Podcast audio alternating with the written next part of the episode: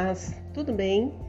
É Val Sátiro Oliveira, como eu falei no episódio anterior, eu ia trazer um pouquinho mais de informações sobre fintechs. No primeiro episódio eu falei um pouco mais abrangentemente do que é o setor e agora eu vou falar como o setor pode nos ajudar e as demandas em volta desse novo conceito ao qual eu estou inserida. Só para dar um, um overview, uma relembrada, é, hoje nós, eu estou inserida dentro da saúde da mulher através da comunicação, da tecnologia e da inovação. E é importante é sobre a importância de conscientizar as pessoas de que vivemos num mundo onde a saúde da mulher ainda não está tão em evidência como deveria estar. É, isso não é coisa do passado, cabe a nós conscientizar e educar profissionais e comunidade para tentar termos uma qualidade de vida. Tá?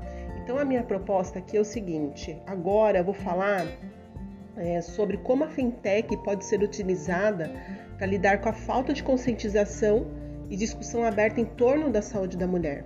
Tá? Então, um outro componente que nós temos, além da falta de informação sobre a saúde da mulher, é como as fintechs estão sendo utilizadas no enfrentamento à nossa saúde. Está havendo uma confusão de ferramentas, conselheiros recursos educacionais fornecidos e isso pode se tornar difícil. Eu gostaria de colocar, uh, por exemplo, o uso dos aplicativos.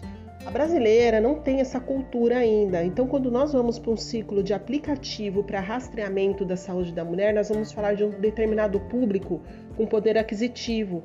Isso pode solucionar de alguma forma? Sim, mas e as que não podem? Como é que faz? Então, nós temos que pensar em coisas e soluções mais simples, que é o que eu estou propondo, né? de levar a educação pelo conhecimento. Então, por exemplo, a tecnologia ela pode realmente ajudar a fechar uma lacuna no acesso que nós vemos em relação ao mercado de saúde, especialmente agora na pandemia do Covid, a tecnologia ela pode ajudar a conectar mulheres com especialistas em saúde mental mais facilmente e também permitir que as mulheres tenham acesso às informações educacionais necessárias, mas isso de uma forma simples, não de uma forma complexa. Então, há uma série de empresas de fintech, bem como startups de saúde mental, que estão ajudando a resolver esse problema, de empresas que ajudam mulheres em estágio de vida semelhantes a se conectarem entre si, ou de empresas que conectam especialistas em saúde mental ou diversas outras patologias por aplicativo de fertilidade que fornece suporte holístico, por exemplo. Mas como que a gente faz com que essas mulheres utilizem, se não pelo canal de comunicação tradicional, mesmo digital, né?